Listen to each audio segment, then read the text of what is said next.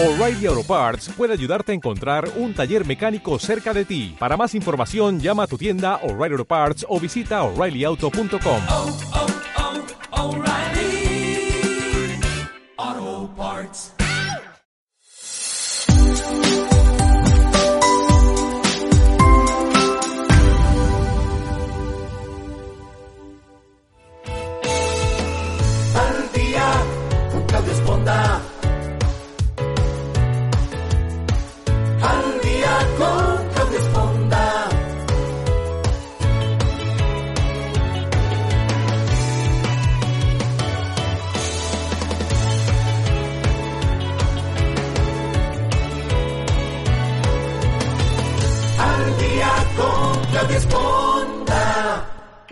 buenos días. Qué bueno que nos acompañan esta mañana aquí nuevamente en el programa Al Día. Yo soy Claudia Esponda, como siempre, saludándolos en este espacio creado para ustedes. Los invito, como todos los programas, a que nos acompañen en todas nuestras plataformas. Les recuerdo que estamos en Evox, en iTunes, en Spotify, en Facebook, YouTube, Apple Podcasts, Google Podcasts y anexas, como dirían en mi pueblo. O sea, ya, ya estamos en todas las plataformas para que usted pueda escucharnos cómodamente en el horario que le sea conveniente. Si nos acompaña en la mañana, pues qué bueno que lo hace a través de Facebook o YouTube, donde estaremos pues muy al pendientes de sus comentarios y tratar de encauzar esas preguntas a todos nuestros especialistas. Yo comentaba que hoy estoy muy este, en particular feliz de tener a un invitado súper especial, alguien que he escuchado ya a lo largo de pues más de tres años y que soy súper fan. Entonces hoy me siento así como que extremadamente feliz de tener a Eduardo Calixto con nosotros, a quienes pues voy a presentar así brevemente porque tiene este, una experiencia enorme en todo lo que tiene que ver neurociencias y demás. Él es médico cirujano por la Facultad de Medicina de la UNAM, cuenta con un doctorado en neurofisiología por el Instituto de Fisiología Celular también de la UNAM en México. Cuenta también con un postdoctorado en fisiología cerebral en la Universidad Pittsburgh en los Estados Unidos. Es miembro del Sistema Nacional de Investigadores de CONACYT, jefe del Departamento de Neurobiología del Instituto Nacional de Psiquiatría, eh, conocido como Ramón de la Fuente Muñiz de la Secretaría de Salud, y profesor de la Facultad de Medicina y de Psicología también de la UNAM. Sus líneas de investigación se encuentran dirigidas a estudiar los procesos neuronales que eh, explican lo que son las adicciones. Es autor de varias publicaciones internacionales en revistas especializadas en neurociencias y escritor de los libros Neurotweets, Un clavado a tu cerebro y Amor y desamor en el cerebro. Esto es así como que a grandes rasgos mucho de su experiencia, además de que también está en medios, tiene este, una página de Facebook donde también continuamente nos manda información acerca de cómo funciona nuestro cerebro, que bueno, lo tenemos ahí, pero la verdad es que poco le entendemos al, al, ser ese que, vive en nuestra, nuestra cabeza y que a veces nos cuesta trabajo poner en orden y acomodarlo como debe de ser. Entonces, pues te doy la bienvenida. Muchísimas gracias, Eduardo, por acompañarme esta mañana. Es un privilegio, Claudia. Muy buenos días para todos. Pues bueno, vamos a entrar con un tema que, que, la verdad yo creo que todos hemos estado involucrados o nos hemos sentido enamorados y hemos llorado cuando nos hemos desenamorado y nos hemos vuelto a enamorar. Y bueno, la vida siempre ha sido un sube y baja en este tipo de cuestiones que tienen que ver con el amor. Pero a veces no entendemos incluso de dónde viene esa, esa primera atracción, ese primer contacto cuando ves a alguien y, lo ves a los ojos y te sientes como atraída. Entonces yo quisiera que empezáramos platicando un poquito de, de cómo, cómo elegimos a nuestra pareja, cómo, cómo es ese primer contacto y qué pasa con nosotros a nivel neuronal y, si es nada más una atracción normal de, de, o sea, ¿de dónde viene todo esto? Habría que hacer una diferenciación de lo que hace el cerebro en relación a lo que hacen las mujeres con respecto a lo que hacemos los varones. Los varones somos más básicos. Los varones podemos incluso sentir que nos gusta alguien, Ujú. su atractivo físico, su atractivo circunstancial en el que estamos, psicológico, pero las mujeres son más, digamos, suman más eventos. Esto indica claramente que una mujer, en lo general, pone atención en el físico, pero también hace una evaluación psicológica y hace una evaluación biológica muy importante que los hombres no hacemos. Y es que la mujer utiliza el olfato para sentirse atraída, sin llegar a ser factores contundentes como las feromonas en, especies inferiores. Las mujeres, cuando huelen a un varón, independientemente de la posición del varón, que puede ser muy guapo o muy feo, que puede ser acomodado socialmente, que psicológicamente puede ser incluso totalmente ajeno a ella, si esta proteína que está en el sistema inmunológico, que está en todas nuestras células, se llama complejo mayor de histocompatibilidad. Complejo mayor de histocompatibilidad. Esta proteína es la responsable incluso cuando nos van a donar un riñón, por ejemplo, vamos a hacer un trasplante. ¿Qué tiene que ser el, do- el donador y el receptor? Pues tienen que ser compatibles, de otra manera se rechazaría el trasplante. Pues resulta que las mujeres, entre más diferente sea su complejo mayor de histocompatibilidad con el varón que tiene enfrente o con la persona que tiene enfrente, entonces se siente más atraída. La diferencia genética, la mujer le suena, le genera y le procesa muchísima atracción. Esta es parte de la explicación por las cuales hay mujeres hermosísimas que están con hombres horrendos y uno se queda pensando, ¿qué pasó ¿Qué, aquí? le vio? ¿Qué le vio? Ajá. Y, y llega un punto en donde dices, es que explícame por qué el proceso es más biológico. Hay mujeres que se sienten atraídas, incluso se pueden enamorar de alguien sin haberlo visto personalmente, pero ya cuando viene esta evaluación, incluso viene el rechazo inmediato, se acaba este proceso. Incluso esto es parte del por qué incluso la infidelidad biológicamente es distinta en las mujeres con respecto a los hombres. Un hombre biológicamente es infiel más por sus hormonas, más por la sensación y los cambios de filtros que él tiene. Pero una mujer cuando es infiel es porque entró otro complejo mayor de histocompatibilidad a su vida y le resulta todavía más atractivo que el que tiene. Y en consecuencia lo que realmente está analizando el cerebro es el futuro donador de genes. Es decir, que durante un proceso de amor, de noviazgo o de relación de pareja, se puede embarazar, tener hijos, pero con una diversidad de genes que el cerebro está detectando. Esto el cerebro lo, lo, tiene nada más el cerebro de las mujeres. El cerebro de los hombres no lo tiene. Es por eso que el enamoramiento es distinto y el proceso de afianzamiento es distinto en las mujeres. Para principio este, este evento, y, y, y, biológicamente se entiende porque la etapa reproductiva de las mujeres es más corta con respecto a la de los varones, que es más larga. Un varón a los 60, 70 años puede ser papá. ¿no? Ahí tenemos a Mick Jagger, ahí tenemos a Richard Gere. Sí, Pero una mujer a los 50 años promedio, promedio, ya no va a ser mamá, o sea, su reloj biológico está corto, es corto. Si esto lo entendemos, por eso una mujer es más selectiva en ese aspecto. No va a permitir que un hombre determinado, un hombre general, llegue y no, ella tiene que tener un poder más selectivo. Si digamos no que, no, digamos uh -huh. que nuestra lectura es más amplia al, al momento ¿Sí? de sentirnos atraídos, entonces. Las mujeres pueden hacer una evaluación biológica, psicológica y social.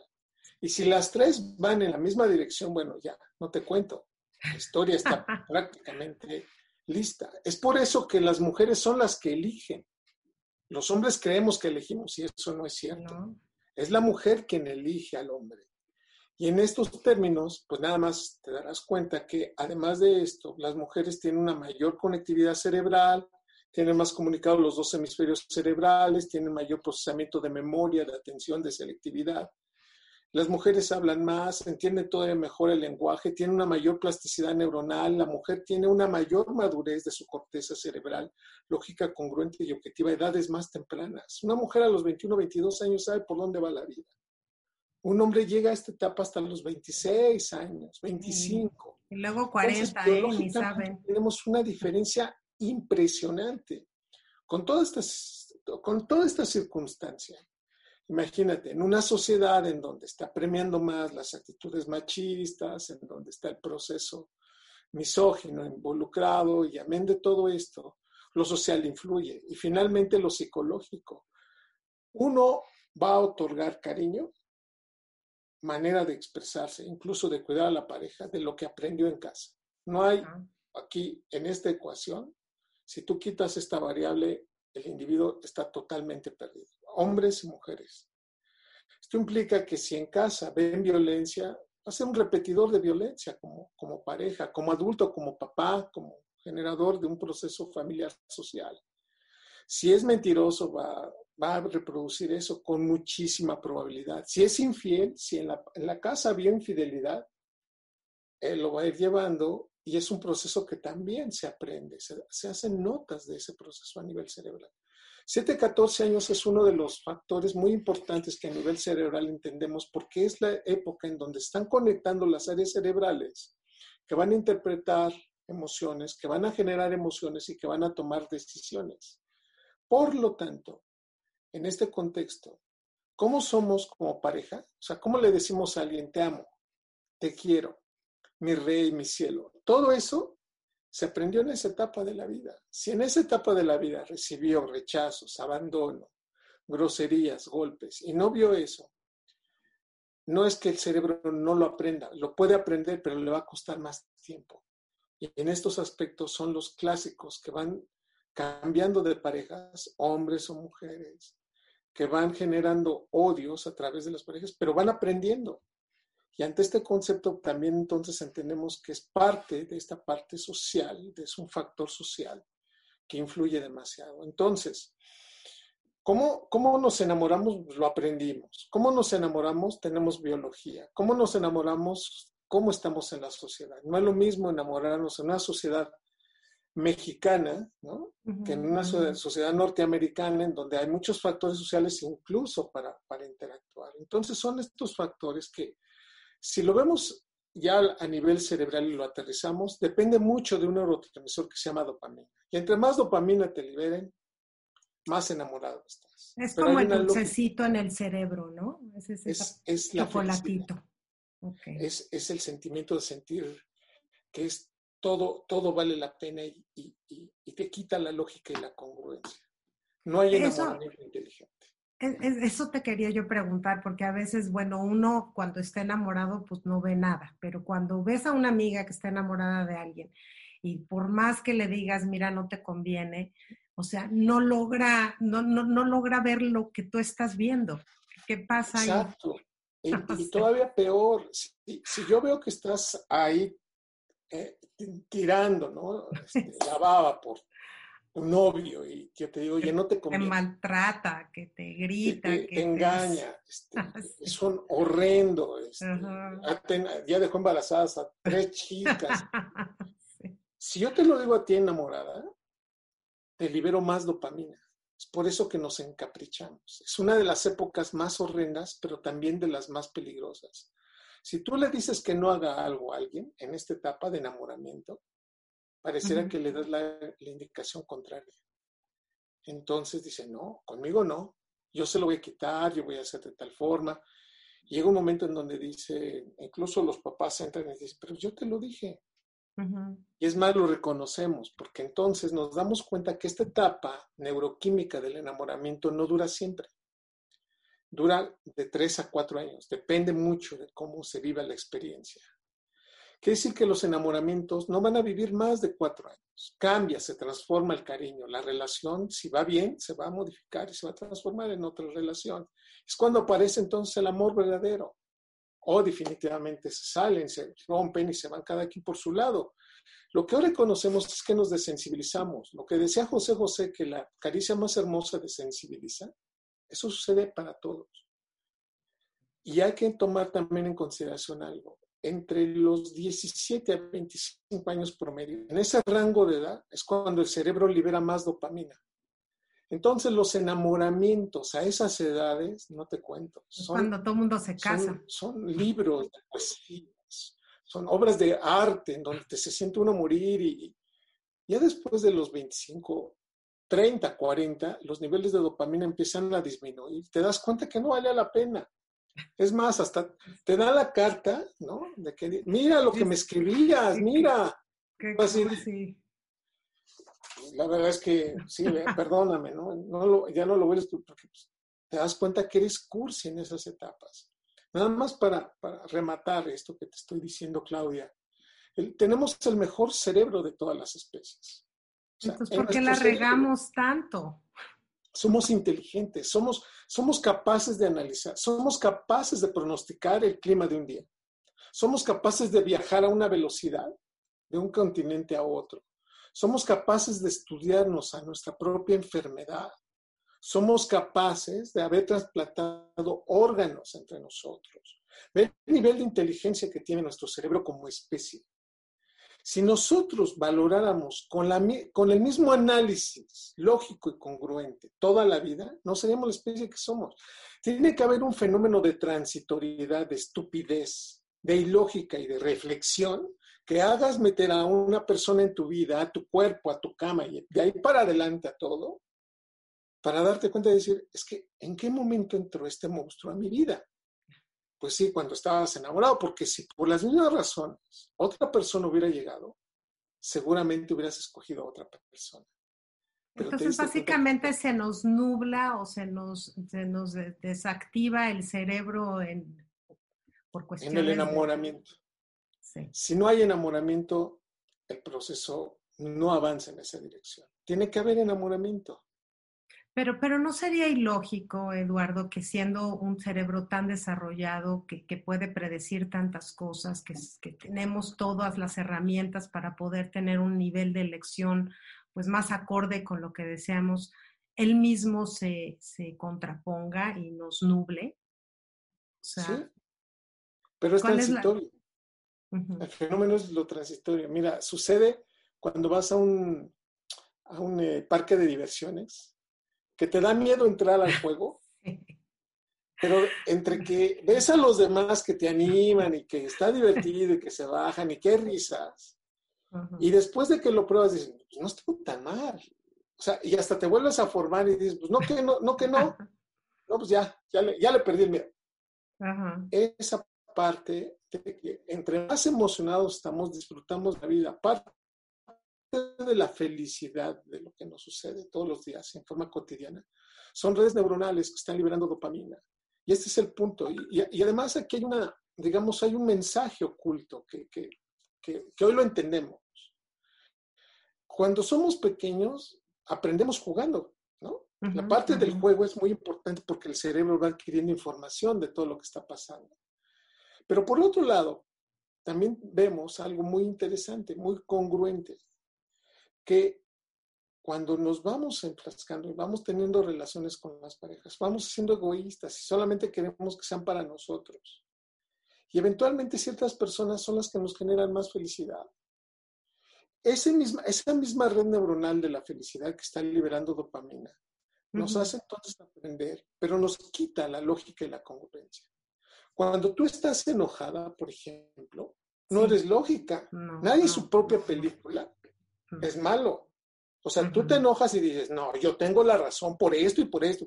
Y ya después cuando ya estás más tranquila, empiezas a ver que sí había otras opciones.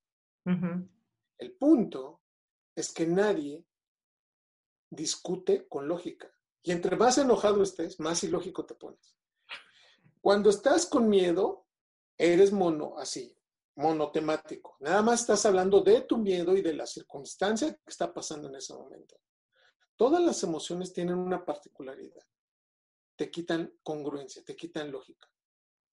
Por lo tanto, una de las cosas que nos pasa es que con el enamoramiento nos quitan la lógica, la congruencia y la objetividad.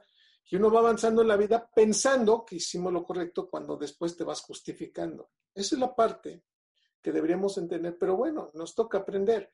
Yo lo único que digo, y mira que me lo han dicho en redes sociales, doctor, entonces usted habla de una estupidez transitoria, de una miseria neuronal, y, y, hay quien se enoja. De una ignorancia temporal. Perdón. Pues es que si, si no fuera así, no seríamos la especie que somos. Somos tan lógicos por momentos, tomamos tan muy buenas decisiones, imagínate que te llegue alguien y te diga, fíjate que te vas a casar con él y durante 25 años te va a ser fiel, pero un día pues a lo mejor voltea a ver a otra mujer y a veces van a tener discusiones, tú te vas a querer ir de la mm. casa, pero van a tener no te, No te casabas nunca. Te, vas. Con esa lógica no hay manera, pero todos emocionados y este es el impacto fuerte que tiene. Todas las emociones generan memorias, incrementan la memoria. Por eso nunca se nos va a olvidar la primera vez, el primer beso, el primer viaje, la primera discusión, la primera relación sexual, el primer orgasmo. Todas estas primeras veces cambian y por eso las emociones hacen esto. Entonces, vamos en función de un cerebro. Por eso el amor vive en el cerebro no vive en el corazón. A mí me es que uno tiene la idea de decir eso, de que es que ama con el corazón, pero decide con el cerebro. O sea, no, no, se combinan las dos. No hay manera. me dicen, oye, es que no es posible. Fíjate, alguna vez escribí, pues es que mi cerebro. No, doctor, uno el que se enamora es la persona, no el cerebro. Y yo, ¿ok? Entonces dime quién de la persona es el que está tomando decisiones, pues es el cerebro, ¿no?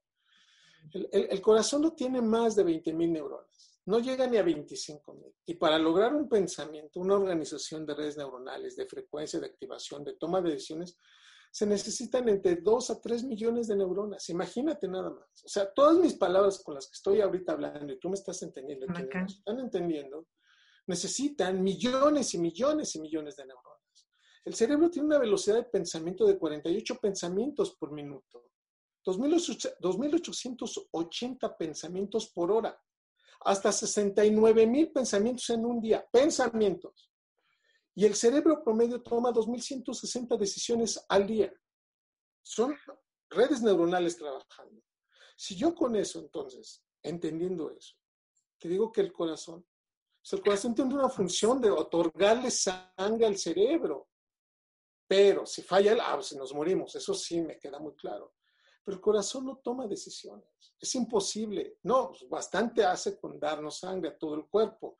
Si tomara decisiones, yo creo que nos moriríamos a los 30 años por toda la actividad que tendríamos. Es más, alguien me dice, doctor, fíjese, es que tenemos más neuronas incluso, o pueden llegar a ser casi las mismas neuronas que tenemos en el intestino con respecto al cerebro. Sí, pero no piensan generan funciones biológicas, pero sin pensamientos. El que toma las decisiones y que por jerarquía lleva toda esta organización es nuestro cerebro. Por eso ahí viven nuestros mejores momentos, nuestras mejores experiencias, nuestros peores errores y al mismo tiempo pues, tenemos que decirlo. Es ahí donde radica nuestro amor y nuestras pasiones, altas o bajas, pero están ahí en el cerebro. Y por ejemplo, eso que mencionas, porque ahora se menciona mucho que hay un cerebro en el estómago y uno cuando está enamorado, bueno, hasta le duele la panza, ¿no? No te habla por teléfono y bueno, se te quiere salir el corazón. ¿Qué, qué, cuál es la función de ese sentimiento que es nada más una proyección de estas emociones que sentimos en el estómago? Esas maripositas. No, hay una retroalimentación dinámica, sí hay procesos. Por ejemplo, la microflora la microbiota que existe, es decir, las bacterias que, existen en el intestino, tienen una relación muy importante de producción de sustancias que el cerebro va a utilizar. Pero que si el cerebro, por alguna razón, algún traumatismo tiene, también afecta a la flora intestinal. Por ejemplo, pacientes que han tenido traumatismos pueden tener cambios intestinales muy importantes. Pero también una infección intestinal nos pone muy mal, nos deprimimos. Un dolor en el abdomen son de los dolores que no nos gusta llevar, nos sentimos, nos chiqueamos. O sea, alguien tiene diarrea y dice, me voy a morir. Oye, tienes diarrea, no exageres. El punto es que hay una retroalimentación muy importante, en especial, por ejemplo, la serotonina, que es el neurotransmisor relacionado con el mantenimiento del humor se produce prácticamente su, digamos, el, neuro, el aminoácido que es el importante para la producción de serotonina en el cerebro, se produce 80% en el intestino. De ahí la importancia de una retroalimentación inmediata. Por eso intestino y cerebro si hay una dualidad muy importante. No podríamos, no podríamos pensar lo mismo si el intestino no está funcionando adecuadamente. Ya. Ahora, bueno, pues ya pasamos, digamos, del enamoramiento y todo el mundo dice, bueno, ya, ya, ya no lo veo tan guapo, ya no está tan este, chenchualona mi mujer, ya este, ¿cómo vamos pasando de ese momento de estar totalmente enamorados y ciegos y locos de pasión a, a ese grado de amor, pues digamos que estable o real o tangible? ¿Cuál es ese proceso, Eduardo? Dice Stenberg que el, el, amor se construye con tres ángulos, pasión, deseo y compromiso. El enamoramiento es mucha pasión, deseo y eventualmente esto se empieza a modificar y empiezas a tener compromiso. Normalmente esto se transforma, reitero, entre los 3 y 4 años, pero ya cuando llegas al amor, entonces pasan cosas muy interesantes. Incluso aproximadamente entre el cuarto o quinto mes de estar viviendo, de estar en convivencia con la pareja todos los días, ella empieza a decir cosas que dice él y él empieza a decir cosas que dice ella. Se mimetizan. Se, empiezan a, a, decir palabras, por ejemplo, empiezan a ver en función del otro. Incluso las mujeres hacen categorizaciones valorando su punto de vista y, y, y viceversa. Este proceso ya tiene una situación muy, muy objetiva. Lo voy a decir de esta manera. En el enamoramiento es un proceso neuroquímico de activación de 29 áreas cerebrales con más de 13 neurotransmisores, con una dinámica de perder lógica, pero de una proyección con la pareja, con un proceso de ámbito netamente entre lo sexual ¿no? y sentirse feliz. Ese es el enamoramiento. Pero después pasamos al amor, con o sin hijos, en donde entonces aprendo que este proceso ya es una decisión, es una corteza prefrontal activa. Entonces digo, sí, pues mi mujer tiene más bigote que yo, pues ni modo, ¿no? Pero me gusta y es mía, ¿no? Y ustedes dicen, bueno, pues sí, pero le huelen los pies y le huele la boca, pero pues, pues es, es, mi gordo. Pero me cae este bien. Contexto. Sí, ¿no? Y, y, además, pues, pues mira, hace cosas que, este tipo de cosas, de circunstancias, en donde ya lo aceptas como es ya no es enamoramiento, es un amor. Y ante ese punto, lo que se considera es que deben de existir tres factores fundamentales. Uno, te debe de gustar. Por algo lo metiste a tu vida. Uh -huh. O sea, por algo entró. Oye, tiene bonitos ojos, ¿verdad que sí? En realidad, lo que ve el cerebro es simetría de cara. Cuando hay ojos simétricos con la nariz y la boca, si hay simetría, eso inmediatamente nos llama la atención. A las mujeres les gusta mucho, por ejemplo, la quijada. Entre más varonil. Son, dicen, ay, qué atractivo. Tampoco, digo, en, en su armonía, ¿no? Claro. Les gustan las espaldas amplias y la relación entre los hombros y la cadera, es decir, les gustan los músculos. ¿Como Yo para proteger? Por ejemplo, y muchas dirán, bueno, pues a mí me gusta mi gordo o mi flaco, pero que te guste. A los hombres nos gustan mujeres que además de la simetría de cara tengan el cutis terso, pero unos hombros pequeños, pero con cadera ancha. Entonces al hombre le gusta eso. Primer punto, te tiene que gustar. Segundo punto, es la inteligencia. Lo tienes que admirar y cómo te ayuda a resolver problemas. Pero déjame es preguntarte sobre el, el punto de gusto. ¿Tiene que ser un gusto visual exclusivamente? Pues no, o sea, en términos generales sí influye mucho. Okay. Pero también puede ser psicológico. Oye, tiene una adecuada, no, no sabes, me hace reír. Okay. Y estoy feliz porque, mira, me dice cosas bien estúpidas, pero cuando no estoy con él, pues me acuerdo, ¿no? De sus chistes. Sí, influye mucho. De hecho, mucho el estado de ánimo, de, de cómo, cómo pasan el tiempo juntos, es fundamental. Entonces, lo tienes que admirar, te tiene que ayudar a resolver problemas, te tiene que gustar, ya son dos factores. Uh -huh. Y el tercero es el reconocimiento social. No es lo mismo que tu pareja eh, sea un, una persona promedio a que digan, oye, ¿quién es tu esposo? Ah, pues mira, es el director de la empresa. Entonces los demás empiezan a sentir cierto atractivo, Atracción. tienen ese atractivo por esa persona. Dice, sí, pero es mío. En ese contexto, cuando hay atractivo social, cuando una persona sobresale a los demás y dice, pero es mi pareja, es mi esposo, es mi esposa, y hay admiración de otras personas por él, eso afianza mucho la relación. Como Eso que reafirma que, que, la, que lo hiciste bien, que escogiste bien. En especial las mujeres en ese contexto va muy ese proceso y dice, ya ves, yo lo- ¿quién lo escogió? Pero yo he escuchado este, mujeres que dicen, bueno, es que lo agarré feito para que nadie lo pele. Bueno, a ver, sí, a esa, a esa respuesta yo le diría, es que además te gustó su olor. Ah.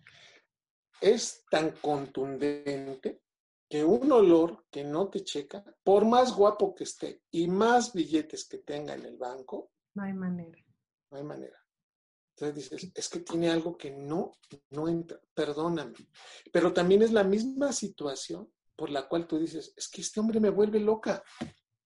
O sea, está feo y, y tus amigas, o sea, entre mujeres, de, a ver, hermana, espérame, estás tan bonita, estás tan guapa, este hombre está horrendo. Sea, este hombre- sí. Nada. huele la boca, este, está chimuelo. ¿Sabes qué? Me encanta. En realidad, todo este proceso, ya te diste cuenta cómo las mujeres tienen varias dinámicas, el hombre no. el hombre más que ve, el hombre que ve que esté guapo, Ojos. Te voy a decir, este estudio es fascinante. No, le pusieron a los hombres unos electrodos aquí abajo en los párpados para ver para dónde movían los ojos. A una mujer le los mueven sus- para todos lados. los, en, en- en- en los lentes, le pusieron uno en el escote, le pusieron el abdomen y uno en las nalgas. Increíble. Los hombres durante seis segundos vemos los ojos. Y ya cuando nos gustan, inmediatamente bajamos al escote. Estamos hablando del segundo 12 al segundo 20. A partir del segundo 24, segundo, el hombre le ve las nalgas, la cadera. Entonces, cuando tú dices, oye, qué básicos son los hombres, ¿no? O sea. ¿por qué? ¿Por qué no ven más allá? ¿Por qué no preguntó? ¿Por qué, ¿Por qué no hizo un análisis de esta persona? El hombre es más visual sobre la belleza física. Por, el- por eso el hombre promedia la juventud. Un hombre entre más edad va avanzando, va, va qué? Va fascinado por las jovencitas. Esto no quiere decir que sea para todos los hombres, pero una mujer es más atractiva para un varón promedio entre más joven sea. ¿Por qué? Porque tiene todos estos, digamos, elementos de belleza más delineados y más a flor de piel que, que el hombre le gusta. En lo general, fíjate, o sea, estoy describiendo un fenómeno biológico. Yo no estoy diciendo que sea así, que debe de ser así para todos. En la ciencia no hay determinismos, pero lo que tengo que decir es que la gran mayoría de los varones, si lo vemos del lado biológico, el proceso del hombre es tener tres o cuatro parejas en su vida. ¿Para qué? Para tener hijos y promediar en términos generales una diversidad de genes. Porque es lo que queremos, dejar nuestros genes, o sea, hijos en este Ascender. Y una mujer dice, no, espérate, no, eh, tú- o sea, yo te escogí a ti nada más para mí, no para otro, para mí.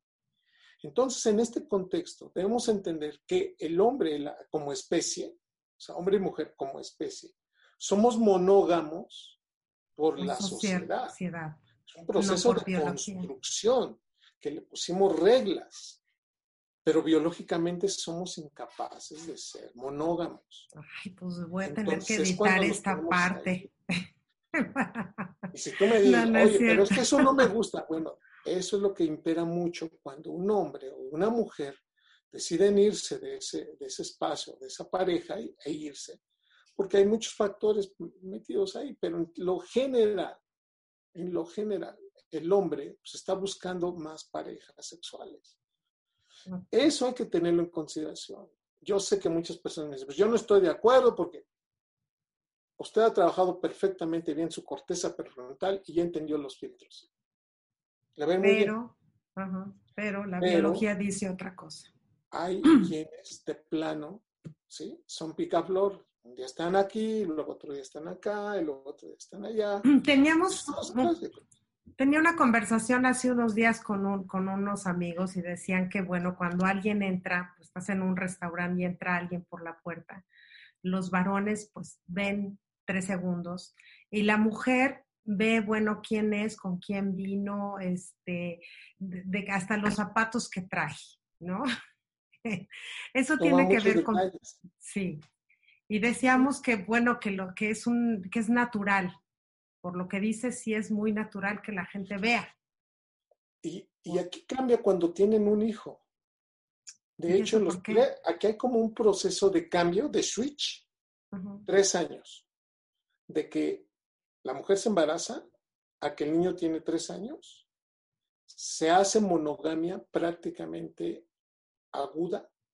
O sea, eso ayuda muchísimo a que se enlace. Porque, lo voy a decir de esta manera, la mujer deja de cuidarse a sí misma para cuidar al bebé. Claro. Cuando una mamá es mamá, hasta está toda despeinada y, dice, oye, oye, Claudia, arréglate. O sea, arréglate. O sea, mira, yo cuido al niño, vete a bañar, ¿no? No, no, pero es que, estoy exagerando, pero sí la mujer, cuando tiene un bebé, ya no se cuida tanto. hasta cuando más o menos vuelve a tomar y reajustar, promedio, tres años. Y un varón que tiene un hijo deseado, deseado con esa mujer, durante tres años no ya no veo otras parejas. Dice, pues acabo de tener un ah. bebé. Y el hecho de abrazar al bebé reorganizan para los dos redes neuronales específicas. O sea, se abocan directamente al cuidado del bebé, pues, son sus genes.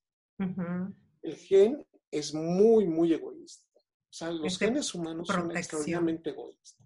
Entonces, procreamos, cuidamos a los bebés y ya después hasta parece que dice, oye, se te olvidó que tuviste un hijo. Ay, sí, pues la casada es mi mujer.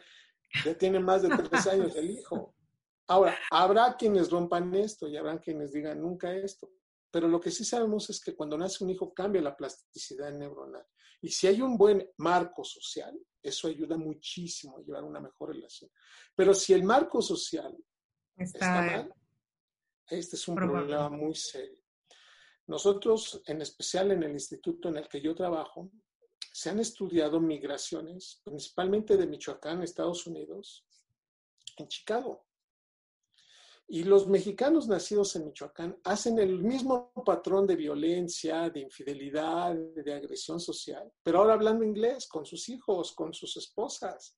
Y uno se queda pensando, bueno, pues ¿qué pasó? Pues no te fuiste a un país para tratar de adaptar las nuevas reglas de allá está muy claro que la migración lleva un proceso de tres o cuatro generaciones para cambiar las reglas que ellos traen. Y exportamos, ¿sí? Lo mejor de nosotros, pero también lo peor de nosotros desde el punto de vista conductual.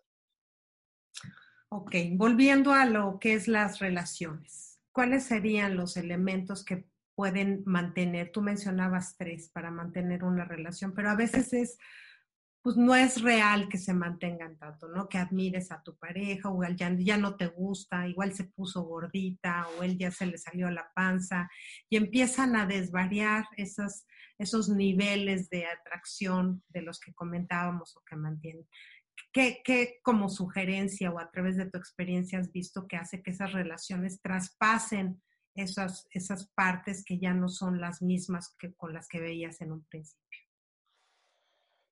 Es una muy buena eh, pregunta y que lleva muchísimo reflexión. Y es que los dos debemos ser conscientes, pensando ya como pareja, conscientes de la, de la trayectoria que traemos y de la proyección como pareja que tenemos. Eso casi no se habla, Claudia. Realmente las personas dicen, bueno, pues es que, pues si me quiere querer, que me quiera como soy. Y tú dices, espérame, no, este, tú eras una, de una manera, cuando tenías 20 años y que tienes 50, ya cambiaste. Entonces hay que, hay que ir por lo mejor de las cosas.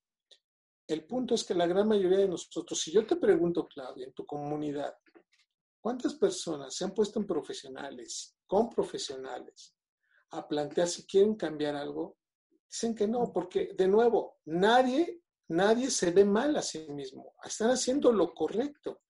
Porque incluso una de las evaluaciones que ellos hacen es que superaron a sus padres, a sus progenitores en el ambiente social por el aspecto económico. Y dicen, bueno, ya estoy viviendo, por ejemplo, allá, ¿no? Y estoy viviendo. Ya vivo en, Estados Unidos, ya tengo casa propia, mi papá no, ya voy a la escuela. Yo soy exitoso y todo. Y hoy nos está mostrando, digo, además de esta pandemia terrible, nos está mostrando que las generaciones después de los noventas no han superado a la de los padres. O sea, muchos de los hijos están regresando a sus casas a ver qué heredan o a ver cómo se adaptan, ya casados, ya con nietos, ¿no? Y tú dices, algo pasó. Y efectivamente, no supimos, ¿sí? como, como sociedad, educar y revalorar muchos de los aspectos motivantes que tiene una sociedad, que es a través de la familia y de las parejas. Si tú me dices, entonces, ¿qué hacemos, Eduardo? Necesitamos reconocer dónde estamos fallando. O sea, dentro de nuestro decálogo de que llevamos todos los días, tengo que desayunar, comer, bañarme, ganar dinero, regresar acá. Es, ¿qué estás haciendo para que en tu casa exista armonía? ¿Te estás involucrando con la relación de tus hijos? Sucede algo muy interesante. Cuando somos papás de niños, los dejamos crecer. Y les compramos cosas y nuestra culpa hace que vas y le compras algo. ¿Pero por qué le compras eso? Pues porque como no estoy con ellos, pues ahí está. Trabajo todo el día. Ahí está el celular. Ahí está la película. Y tú dices, pero ¿no sería más básico que preguntaras, que platicaras y que aprendieran juntos muchas cosas? No, no, no nos cruza por la, por la mente. Y cuando son adolescentes, siguen siendo nuestros hijos, pero ya, y hasta nos llama la, atención cuando se emancipan. Viene la primera discusión, entre los 11 y 13 años, te, cuestionan, ¿por qué? ¿Por qué me mandas a mí? ¿Por qué tengo que hacer lo que tú dices? Y como tú lo dices, y, te enojas, o sea, yo, el adulto se enoja y dice, ah, porque soy tu papá, ah, porque soy tu madre. Y, bueno, es que así somos, fuimos educados, ¿no? Mi hija me manda memes de cómo éramos las mamás mexicanas y pues sí tiene mucho que ver. Y, y replanteas y dices, bueno, es que yo estoy haciendo prácticamente lo mismo que hicieron conmigo, ¿no? Ahí están los 7 y 14, otra, otra vez 7 y 14 años de la primera etapa de tu vida, que vuelves a tratar de enfocarlo para... Y no está mal, pero el punto a lo que tú me estás preguntando es que deberíamos de ser más conscientes. A ver, ¿tengo hijos? Sí. ¿Qué edad tiene? ¿Cómo me estoy involucrando? ¿Cuáles son sus problemas? Lo estoy educando con amor, pero amor es, te enseño límites. Nos vamos a normar sobre esto, pero de estos límites vamos a ver qué es lo mejor para todos. Pero, de esa relación como padre se alimenta nuestra relación como pareja, porque muchas mamás dejan, dejan a la pareja para ser mamás. y muchas, y muchas mujeres se dedican a trabajar para proveer y olvidan la, la pareja y olvidan y te voy a decir lo peor, Claudia. Yo sé que tú no lo vas a creer, pero te voy a decir lo peor. Esos papás ven a su esposa como la mamá de sus hijos, no como la... Sí, como su pareja. No como la persona que sexualmente debe de cumplir. Y buscan eso en otras partes. Entonces esto se convierte en un infierno y dices, bueno, pero ¿qué pasó? Y todo el mundo se queda pensando y todo el mundo tiene justificaciones. Y entonces, aquí el punto es, seamos más conscientes de lo que estoy haciendo. Yo les digo, hagamos metacognición. ¿Qué significa eso? Piensa en lo que estás pensando y por qué lo estás pensando y cómo lo estás pensando. Ejemplo, ya me enojé, ¿no? Porque vi un plato sucio en el, y nadie lo lavó. ¿Por qué te enoja el plato sucio? ¿Para qué sirve tu enojo? ¿Y qué vas a conseguir con el enojo? O sea, estar pensando sobre el, elemento que te está incomodando. Y nos vamos a dar cuenta de algo. La gran mayoría, si lo empezamos a hacer, empezamos a reaccionar o vamos a tener conciencia de por qué estoy actuando así. Mi primer instinto me viene de cómo fuimos educados, ¿no? La verdad es que no quiero justificar a nadie ni las generaciones, pero fuimos mujeres que tuvimos probablemente a nuestra madre en casa 24/7.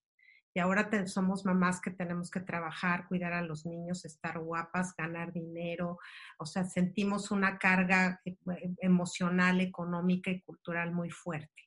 Y por otro lado, los caballeros pues estaban acostumbrados a ser proveedores y la mujer atendía a los hijos y todo, y ahora los hombres pues también se cuidan, también tienen que estar en forma, tienen que ser psicólogos con la familia, atentos con la esposa, o sea, de repente como que se nos cargaron todos estos, eh, digamos que roles como pareja, y a veces estamos saturados y el traste significa de que pues yo no soy tu chacha y él pues para eso estás y para eso te mantengo, ¿no? Entonces tiene que ver mucho con estos roles culturales que vamos trayendo. Sí, claro, pero ahí lo que me estás contando es, si yo veo que ya esto es de todos los días y me incomoda, y que es más, estoy pensando, ¿qué tengo que hacer para salirme?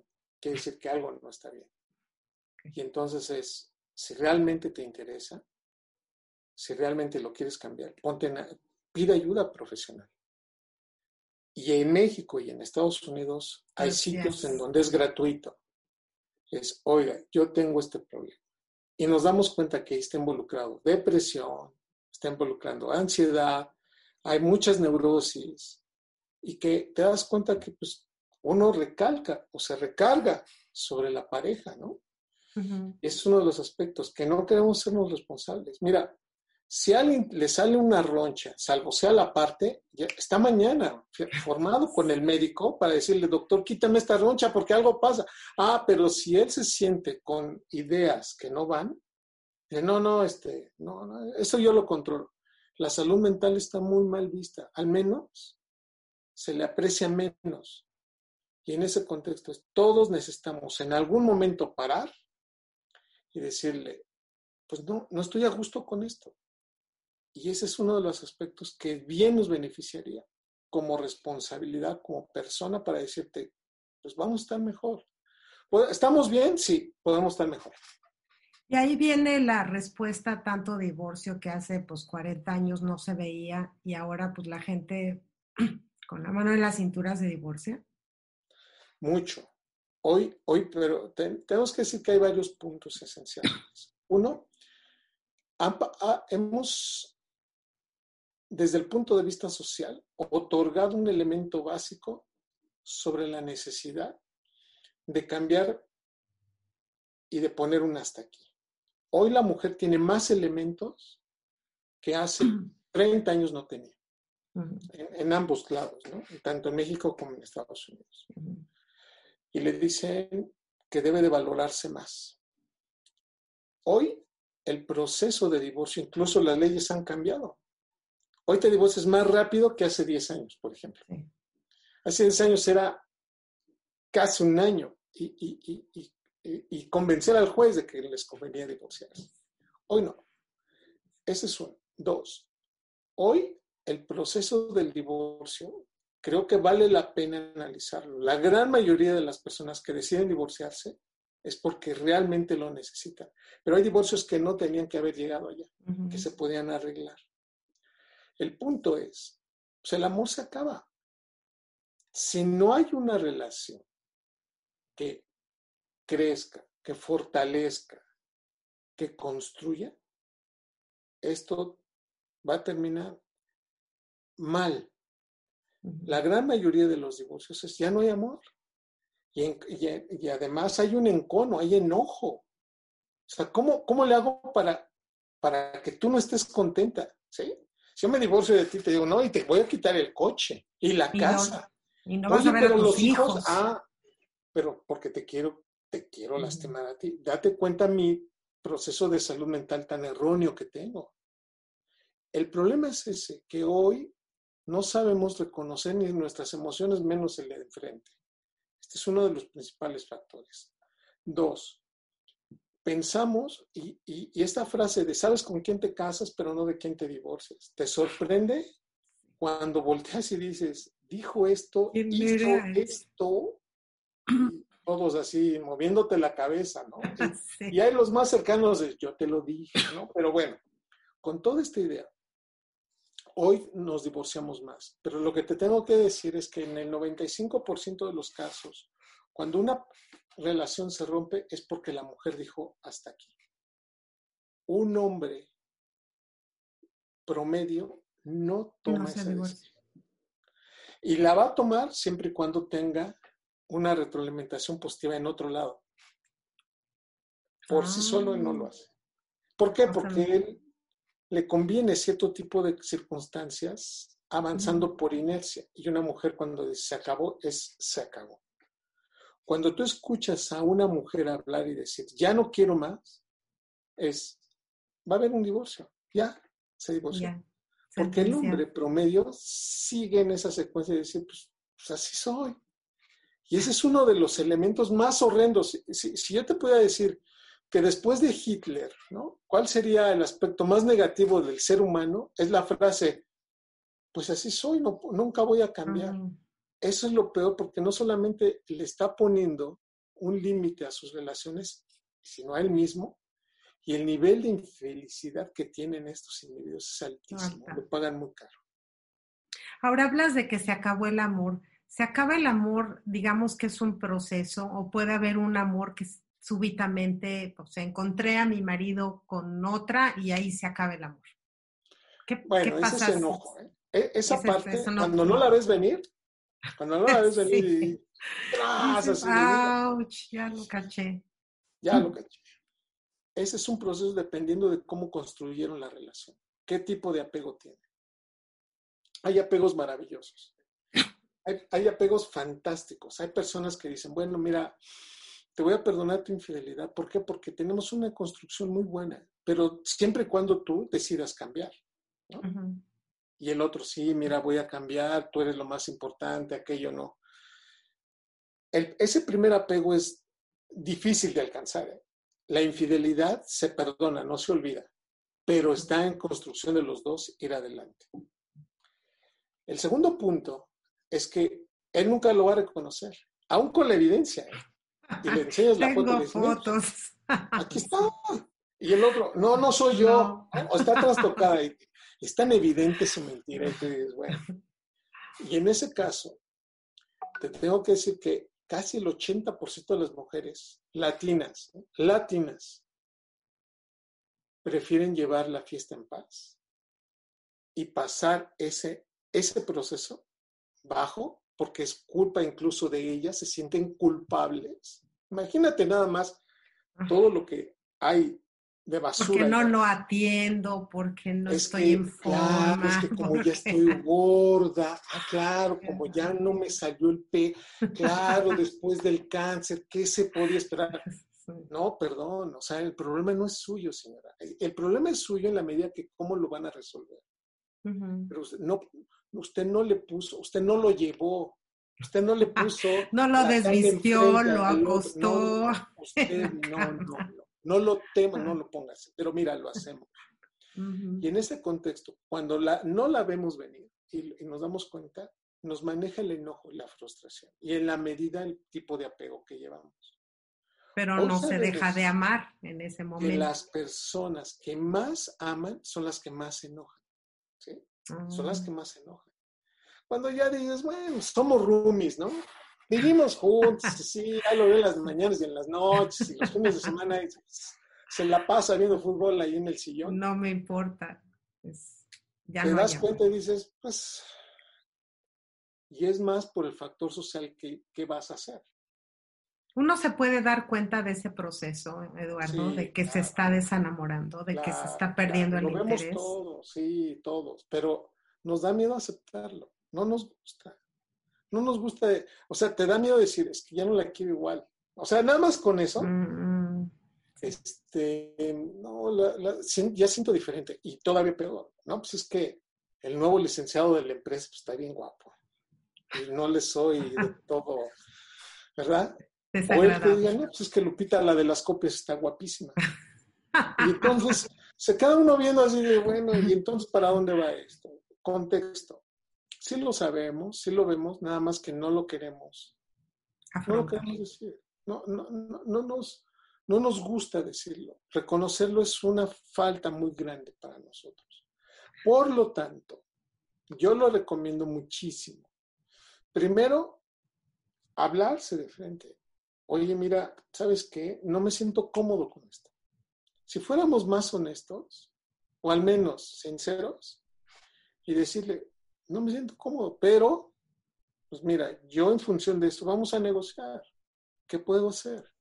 Porque tú estás queriéndote ir a otro lado. Ya, ya lo sé. La, ahora la diferencia es que yo lo sé. Ahora, ¿qué vas a hacer tú con eso? Si él de plano sigue queriendo hacerlo, lo digo porque es más probable que lo hagan los hombres, ¿no? Digo, las mujeres no ah. quiere decir que no lo hagan. Pero incluso una mujer que es infiel es porque lo hace ya enamorada ¿eh? de la persona, ¿eh? del amante. No es como una más noche de, de copas, es muy raro, ¿no? O sea, No, no, no, no. Una mujer, una mujer que es infiel, cuidado. ¿eh? Es, esa Sí. mujer ya está del Tiene- otro lado. tiene otros elementos que el hombre hace. El hombre, el hombre es tan básico que tú dices, oye Raúl, te fuiste con fulana cuando tu, tu esposa está más bonita, Sí, tiene más inteligente. educación, es una mujer maravillosa, tiene clase. ¿Qué hiciste? Y el otro así de, sí, ¿verdad? O sea, te das cuenta lo básico, pero bueno, ante tu pregunta específica, sí nos damos cuenta, pero hemos construido apegos, a veces tan fuertes que pues, nunca van a dar pauta a esto, pero a veces los hemos establecido tan mal que la mujer termina, y lamento decirte esto, amando a su verdugo, justificándolo. Ese es uno de los peores apegos. El violento, el agresivo, el infiel, pues lo hace porque en su casa no tiene ese límite, nadie se lo enseñó y no juega con esas reglas. Ah, pero eso sí, ellos sí pueden establecer nuevos patrones, nuevas reglas. Sí, su salud mental no está tan bien que mueven de acuerdo a sus, a sus gustos.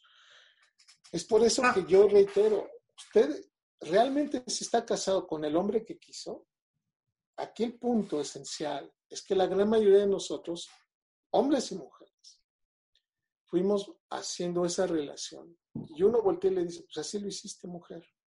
Luego se enojan conmigo, ¿eh? porque yo le digo, no, pues tú le enseñaste eso. ¿Cómo crees eso jamás? Sí.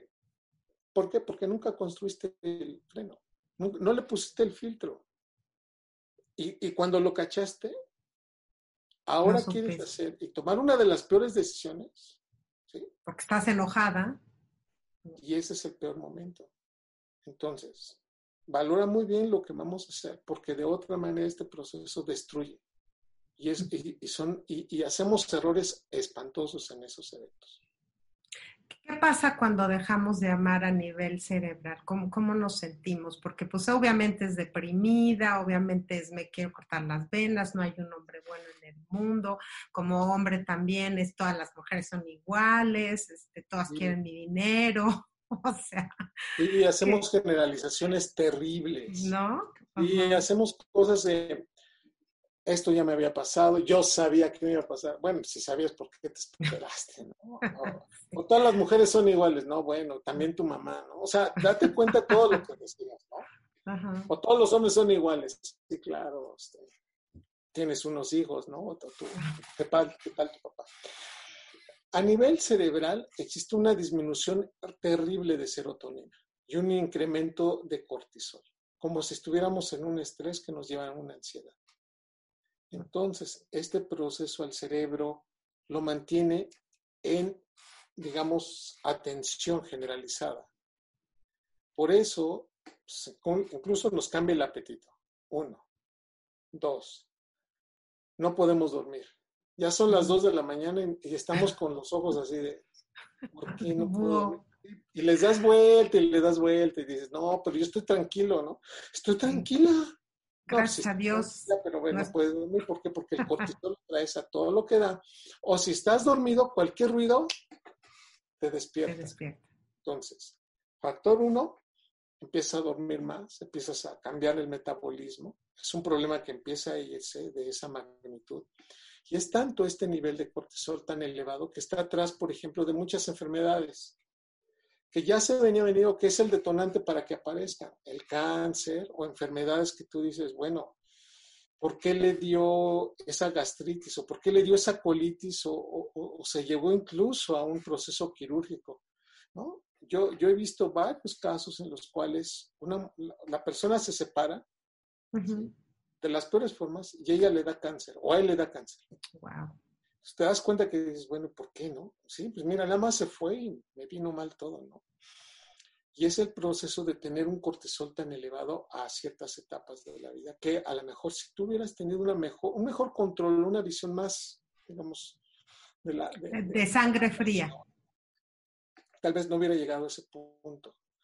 El punto en general es que este cambio neuroquímico se traduce en conductas y se traduce en muchos de los cambios fisiológicos que llevas cotidianamente. El cerebro después de los 35 años pierde entre 5.000 a 15.000 neuronas todos los días. De 5.000 a 15.000 todos los días. O sea, esa es nuestra factura de estar vivos. Oh my God, suena mucho. Ay, no, doctor, eso es mucho. Pero, y si ese día no comiste, ya se murieron más. Y si fumaste, ya se murieron más. Y si bebiste alcohol, todavía se murieron más. Y si te metiste una droga, no, pues más. Y entonces tú dices, bueno, es que entonces parece que todo está en contra. Es tener 35, 38 años y ya vamos. Terrible. ¿Ya te diste cuenta cómo hay que cuidarse? Si fuéramos más conscientes de esto, no fumarías, no beberías, dormirías mejor, comerías mejor y tratarías de descansar más. Pero no, Claudia. Y luego te divorcias, y luego te divorcias a los 40. O te escondes, claro. O te escondes en, en, situaciones patológicas. Un clavo no saca otro clavo. Mucha bueno, ahora ya, ya, estoy divorciada, todavía no Estoy en Tinder, en Match. Perengano, perengano. Terrible. Dos, o te escondes en el trabajo. Y dices, no, ahora sí viene, viene la mía y voy a trabajar sábados y domingos y, voy a trabajar en la noche para demostrarle a este tal por cual. Y no te das cuenta que eso está en contra tuya. Y te haces adicto al trabajo o buscas otras adicciones. Pero entonces, ¿cómo se, se baja ese nivel de cortisol? Primero, una terapia, una terapia cognitivo-conductual. A ver, Eduardo, estás en ansiedad, porque una persona te dijo que no te quiere, porque se fue con otra persona. Pero no quiere decir que nadie te quiere. su vida y te da coraje, pero dices, bueno, ¿qué vas a hacer? ¿Tu coraje es suficiente para cambiar esa realidad? Aquí te puedes poner a, reír, a llorar mm, y vas a salir viendo que tu realidad sigue siendo exactamente la misma. Entonces, sé más benévolo contigo. Yo por eso, Claudia, yo siempre lo he dicho, Nunca le digas a alguien que es el amor de tu vida, porque ese es un error terrible. Así como no puedes enamorarte de una persona que no te quiere porque es entonces una doble estupidez. Porque te enamoraste estúpidamente, pero además estás aceptando algo que no va a ser. En este contexto, tienes que reconocer algo fundamental. No le puedes dar el papel más importante de tu vida que no sea a otra persona vete al espejo y dices, tú eres el amor de mi vida, tú eres el primero que debe comer, debe descansar. Si no te quisieron, pues ni modo, o sea, sé que se cuesta trabajo, sé que vas Pero no te quiso ese, no quiere decir que el mundo entero no te quiera. siempre lo que viene adelante, fíjate, ya cuando aprendiste, viene lo mejor, ya no vas a cometer el mismo error espero, si tienes buena salud mental, no, no cometes el mismo error. Somos la única especie que sí puede cometer el mismo error dos veces. ¿eh?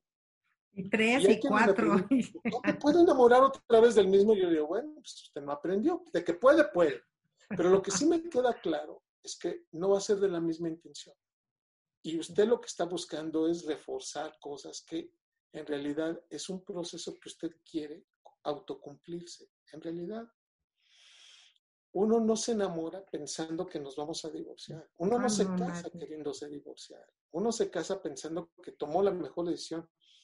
Pero estamos, si usted supiera que de todos los matrimonios solamente un 40% dice, todo es de maravilla. O sea, me estás diciendo que alrededor de un 58% no funciona, no funciona. ¿Y qué estamos haciendo? Pues nos estamos, pues nos estamos tomando el pelo. No, y ahora nos toca ver generaciones que ni quieren casarse. Pues yo creo que lo que ven para arriba dicen qué miedo. Yo no hago eso.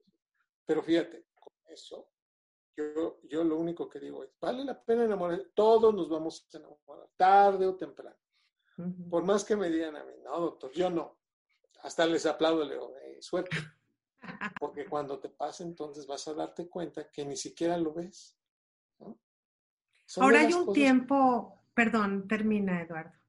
No, no, no. Sí. Hay, un tiempo como, como un proceso en que nosotros podamos pues, terminar una relación y volver a empezar o estar psicológicamente, neuronalmente preparados para empezar. Eh, como cuando uno tiene un bebé, ya ves que tienes un bebé y te dice el doctor, espérese dos años para volverse a embarazar. Pasa lo mismo con el amor. Pero Pero verá que luego a veces dicen, ¿qué pasó? Pues casi, casi un año, no menos. Y tú, ay, doctor, usted supiera. Sí, sí, sí. Fíjese lo que le voy a contar, te voy a contar, Claudia. El, el punto es que no hay reglas. Okay. No, como, como proceso psicológico social no hay reglas, pero promedio, por cada año de enamoramiento, de enamoramiento, no de relación, de enamoramiento, una mujer tarda tres meses en regresar sus niveles de dopamina a niveles basales. Tres meses. Es decir que si tu enamoramiento fue de tres años, te vas a tardar nueve meses, meses. para salir y decir, bueno, ya tengo una nueva pareja, me llevo bien, no es lo mismo, pero pues entonces empiezo a ver otras cosas. Varones, por cada año de enamoramiento son 28 días. Ay, qué gachos. ay, no se vale. A los tres meses ya está saliendo con otra. En tres meses ya está en otro rollo y tú todavía lo estás llorando. Tú todavía estás sacando los boletos del cine, los boletos de avión, las fotografías y todavía lo abrazas y escuchas, escuchas su canción. El hombre es básico, tiene más factores de que de salida. Por su testosterona, por un cerebro distinto en su conectividad y en la forma como trabaja. Por eso no le pidas a un hombre, y no estés pensando, mujer, que el hombre va a estar igual que tú, así viendo la computadora y viendo la tarde. No, no, olvídalo. Él ya está en las piernas de otra mujer. Perdón por el ejemplo. Y tú te dices, pero ¿cómo es posible? Y mira, somos tan boyeristas. No me amaba tanto, ¿no? Somos tan boyeristas de nuestra desgracia. Ah, que lo facebookeamos a ver qué, hace. Pero como ya te borró, ya te borró a ti de su perfil entras con el perfil de otra o sacas otro y, te, y, te, sacas los chinos, te los arranca. Pues me alacio. ¿Por qué? Esa gorda me lo bajo. Malditos. O sea, entonces, a ver, espérame, ¿por qué haces eso? Son de los peores errores que jugamos. Cometemos varios errores en esas etapas. Queremos seguir conservando amistad. No funciona la amistad por más que me digas, no, yo me llevo bien con mis ex, ah, entonces no era un verdadero cariño, fueron relaciones que no fueron importantes. Porque tú no vas a aceptar ninguno de los dos verte con otra persona y decir soy feliz porque inmediatamente despiertas cierto tipo de molestia. No es adecuado. Y todavía peor, si tienen un hijo y, y, él sale abrazando al niño, entonces, ¿cómo ves? este nunca abrazó al, nuestro y mira, ya está presumiendo el otro. Y todos volteamos y decimos, ¿para qué estás haciendo eso? Sí, en realidad quien se está afectando de eso eres tú. Bueno, ahora también muchas regresan con los ex novios de la secundaria y de la primaria ah, después del segundo, ¿no? o sea, yo veo muchas que ya vi al de la secundaria y, y ya me voy a casar con... 10%, o sea, de 10 uno nada más va ah después te vas a quedar cuenta. ¿Pero por qué? Porque el cerebro mal cree que es la misma persona que, que, tuviste hace 20 años. O sea, ese es un error. Queda demostrado que no hay manera de que una persona que fue tu novio, 10 años después se comporte igual. Es otra persona. Claro. Ya por ahí si funciona, está bien, pero no va a lo dice la ciencia. ¿Qué nos recomendarías, este, Eduardo? Sobre todo porque yo pienso, y por lo que hemos platicado este, esta hora, que, el amor es algo consciente, es algo que debemos aprender, es como una decisión que debemos tomar. ¿Es así? Sí, el amor ya es un proceso de inteligencia. El amor es una decisión. Si tú estás con, una persona y no te, te satisface, tienes que decirlo. ¿Sí? Si tú y yo llevamos 20 años de relación y de plano todos los días nos estamos enojando, me avientas el plato, yo te aviento el dinero y luego nos vemos y no llego a la casa y tú, ¿dónde estabas? Y, ¿Sabes qué, Claudia? Te lo diría así, ¿no? No está funcionando esto. Llevamos más de dos años peleando todos los días. No te estoy haciendo feliz. Y tú, con la seriedad y la honestidad, dirías, pues es cierto, no te rías, Claudia, te estoy, diciendo que no funciona.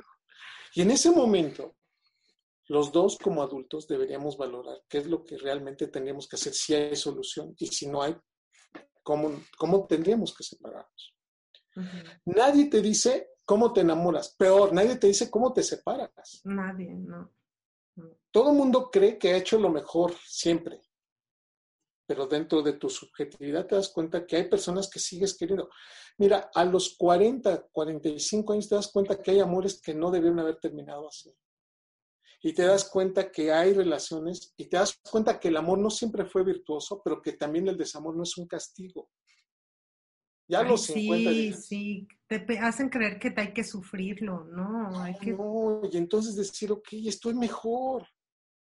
Si hay un verdadero amor, si hay realmente amor, yo te diría a ti claramente, ¿sabes qué? Te amo, pero no, no eres feliz conmigo. El verdadero amor es saberte feliz, aunque no sea conmigo, aunque no seas para mí. Saberte viva, pero desarrollándote en otros campos y sabiendo que lo estás haciendo Eso sería fantástico. Pero eso se necesita una salud mental, ¿no? O sea, no puedes dar lo que no tienes.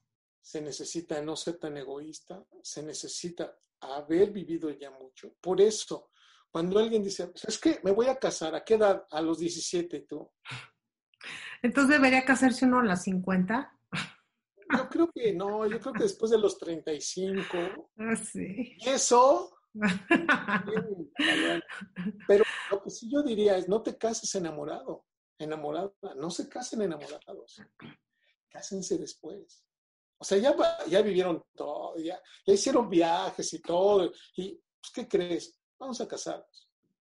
Sí, ya cuando le ves más bigote, tú, ya cuando lo, lo liste, sí, ya cuando no, no, cierra bien la pasta de dientes y, y uh, ahí, ¿por qué? Porque entonces ya sabes quién es. Porque cuando estás enamorado de la proyección, le proyectas tus deseos a la otra persona, como si fuera una pantalla. Lo ves como Brad Pitt, no es Brad Pitt, ¿no? No es Angelina Jolie. Entonces, esas relaciones durarían más porque entonces dicen, pues sí, yo me casé amándola, no enamorado, amándola, amándolo. Le conocí todo. Hasta lo, a todo le conocí. ¿Y sabes qué? Estoy feliz. Y, y es el papá de mis hijos. Pero ¿qué hacemos? Nos casamos en el peor momento y te lo voy a decir contundente. Un hombre menor menor de 25 años que se casa con una mujer menor de 22 años, esa relación está destinada a fracasar de todas, todas. Por más que me digan, pero doctor, mire, conozco casos. ¿Por qué? Porque los están maduros. Se enamoraron, hicieron una química espectacular, pero después se han dado cuenta que pues van a terminar después de cuatro años odiándose, aburridos, es decir, no es, esto no es el amor.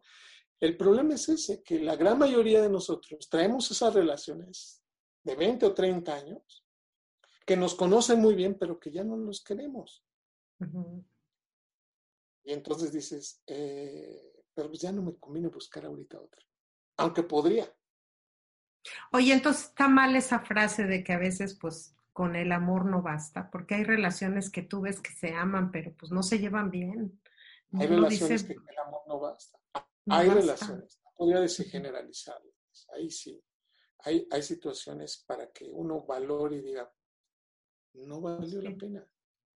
Porque yo, así como alguien me dice, no, ¿sabe qué? Y lo he escuchado tanto, Claudia, que me dice, doctor, el amor no existe. Yo, mm, ¿para usted? Porque sí existe, ¿no? O sea, no le puedo decir, este es el amor, ¿no? Así de, vea, este es el amor. No, no, no. Pero lo que sí le tengo que decir es, eso se construye construye. Nos vamos a enamorar siete veces en la vida, Claudia. Ay, sí, híjole, pues me, me, faltan unas cuantas.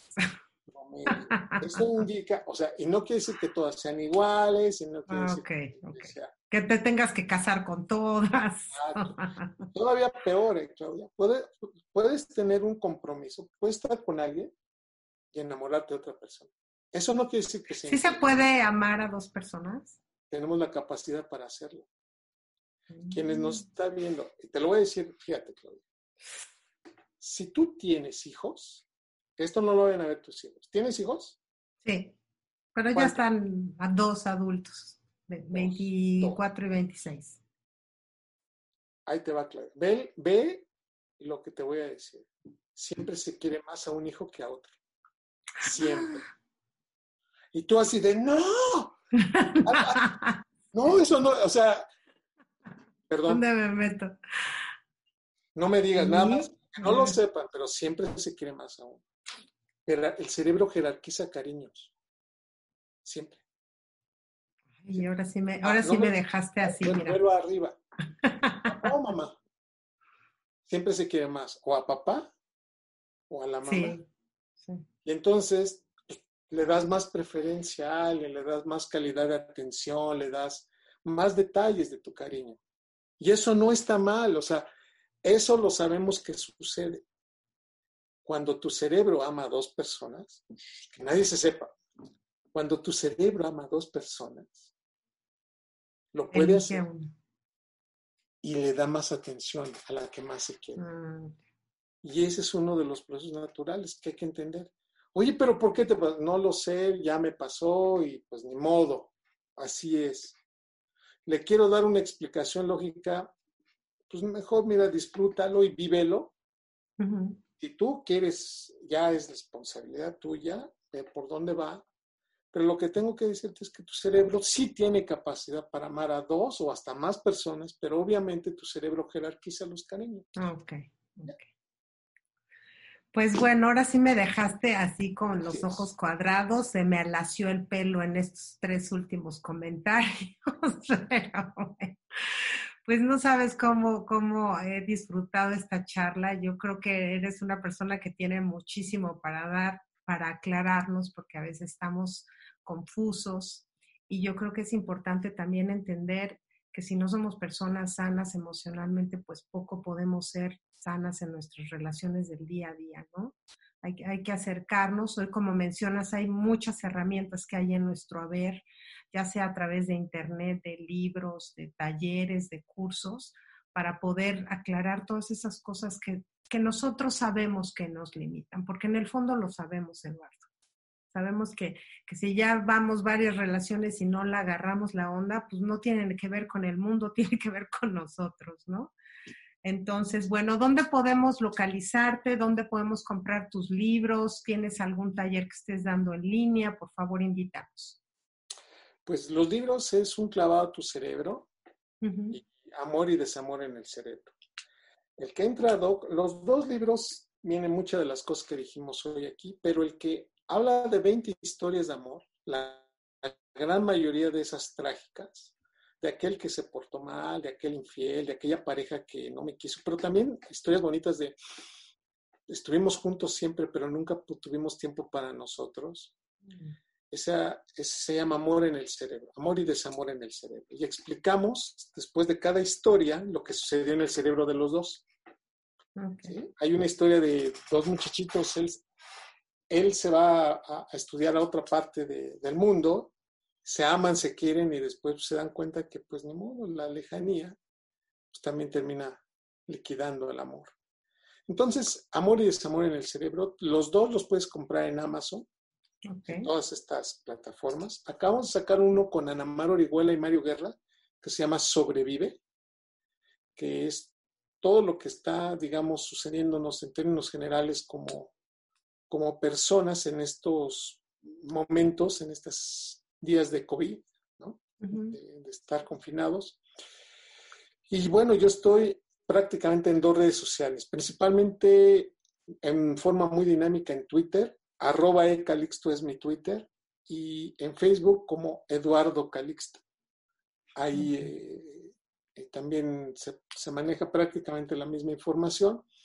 Y doctor Eduardo Calixto en, en Instagram, ahí es más personal porque ahí comparto fotos y eh, algunas cosas más personales.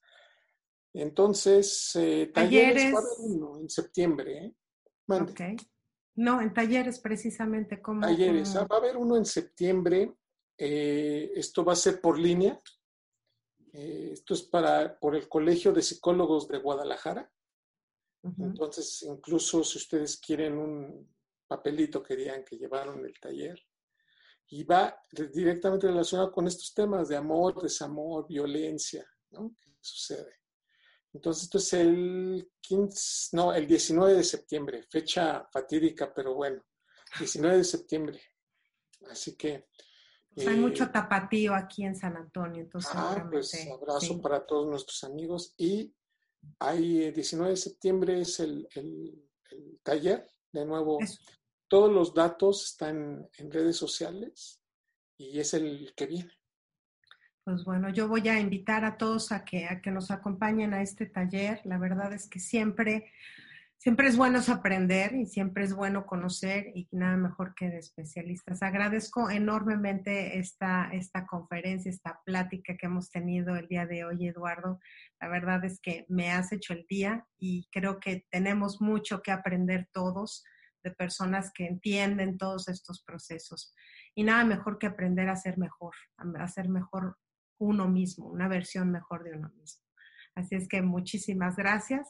Y a todos ustedes que nos acompañan como todos los martes y jueves en punto de las 9 de la mañana, pues aquí estamos en Al Día. Recuerden que también nos pueden encontrar en todas nuestras plataformas. Y pues un beso y amarse, a quererse conscientemente, claramente. Y nos vemos a la próxima. Gracias, Eduardo. Gracias a todos. Hasta pronto. Muchas gracias. al día con